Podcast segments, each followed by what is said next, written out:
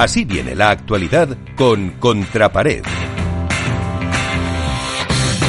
A ver, Iván, eh, ¿por dónde empezamos? No sé si por lo último, lo que se vio en, Cerdeña, o qué nos traes de primer argumento.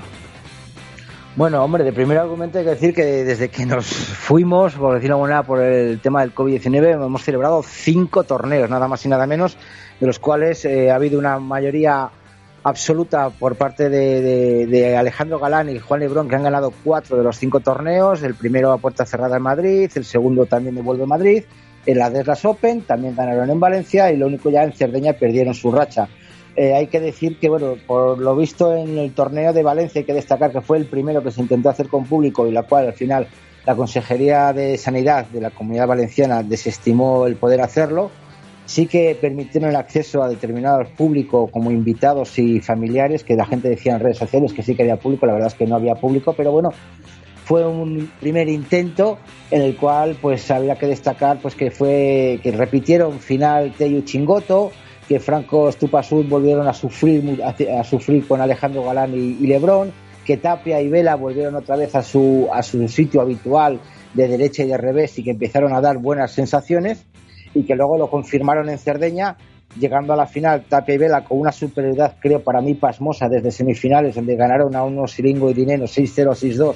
y en la final a Ori y Javi, que volvieron a meterse en la final un 6-1, 6-4. Yo creo que Vela y Tapia volvieron otra vez a, su ser, a jugar a la izquierda, Tapia a la derecha, eh, hicieron intercambiaban a veces eh, posiciones en, cuando sacaban ellos sobre todo que hizo mucho creo mucho desconcierto a las parejas eh, destacar sobre todo eh, la, rotura de 17 partidos seguidos por parte de Alejandro Galán y Juan Lebrón, 17 partidos seguidos, hay que decirlo, eh, que se lo rompió Uri Javi en una tela de araña bien planteada por, Luis, por su entrenador Arias, que ganaron 6-4, 6-3. hubo gestos igual un poco extraños o raros en la pista por parte de, de algún jugador número uno del mundo que no gustaron a la gente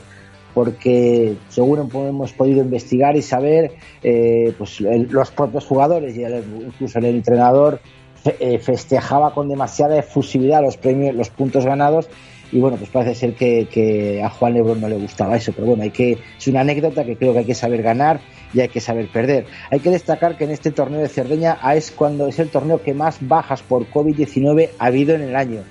desde la baja anunciada de, de Lima que ya bajó ya se bajó de del torneo en Valencia en cuartos de final. Martín Sánchez Piñeiro también tuvo COVID-19, Juan Inmérez también dio positivo, Mari Carmen Villalba también dio positivo, que no sabemos si esto fue consecuencia del primer torneo abierto de Valencia, que creemos que no, porque según sabemos se,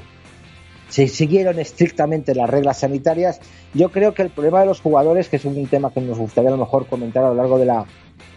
de la tertulia, es que no es que no, sigan las, las, directrices de World Padel Tour, sino que fuera del circuito, fuera de los pabellones, se sientan a cenar, se sientan a comer, no mantienen, como que digo yo, un equipo burbuja, por decirlo de alguna manera, jugadores y entrenadores juntos y mezclarse con otros jugadores, y ahí puede venir el, el problema o, el, o la contaminación, por decirlo de alguna manera, del COVID-19. En respecto a las chicas, yo creo que es un año espectacular por parte de las chicas. Hemos tenido múltiples ganadoras, desde Alejandra Yari, Marta Ortega y Bea, luego eh, entraron de nuevo las, las Sarayeto, volvieron eh, Alejandra Yari, ahora mismo han vuelto otra vez eh, y Lucía, que han tenido un año más o menos desigual, pero con muchas semifinales, y la verdad que en una final contra Marrero y Paula 6-0, 6-7, 7-6, que pues vino marcada yo creo pues, por el exceso de confianza, ¿no? todo el mundo esperaba con un 6-0 y un 4-2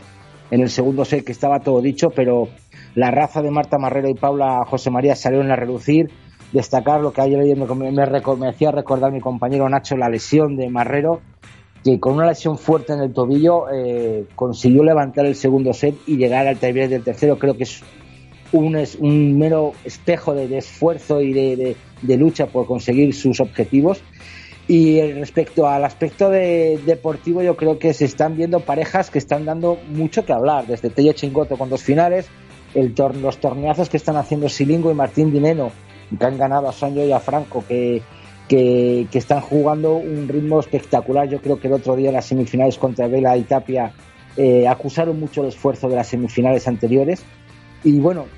por decirlo lo que tú has dicho, Miguel, tenemos nuevo presidente de la eh, Federación Española de Padres, Ramón Morcillo. El, próximo, el pasado 4 de septiembre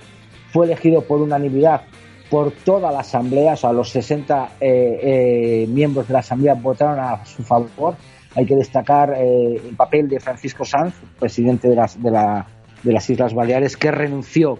a su candidatura y se puso a disposición del nuevo presidente. Creo que es algo que le honra y que es un paso definitivo, por decir, por buscar la unión del pádel.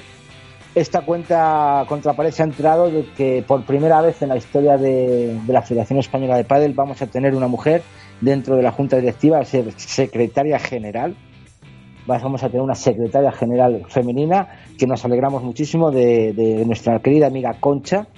Y hay que decir pues que la base de la, del trabajo de Ramón Morcillo, según las últimas entrevistas que se han podido realizar y que hemos podido seguir, incluso hemos hablado con él, va a ser diálogo, diálogo, diálogo con las, con las federaciones. Ya hemos dicho que se ha reunido con todas las federaciones. Hay que decir que ayer lunes eh, Ramón Morcillo y dos miembros de su confianza, no voy a decir de la Junta Directiva porque todavía no sabemos los miembros de la Junta Directiva, tuvieron una reunión con el Consejo Superior de Deportes y otra reunión muy importante también con World Padel Tour Esperamos que, la, el acercamiento entre World Padel Tour y la Federación esta vez sea real, sea, no sea no se quede solo en agua de borrajas. Y me gustaría destacar como último... último apunte.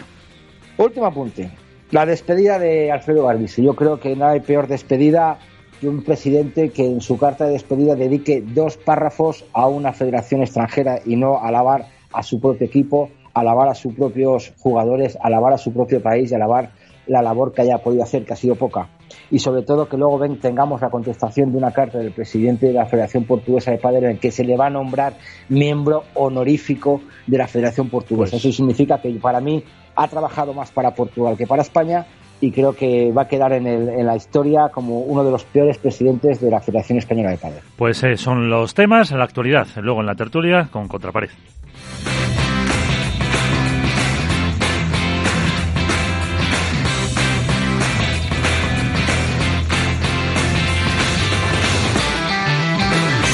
Esto es Padel.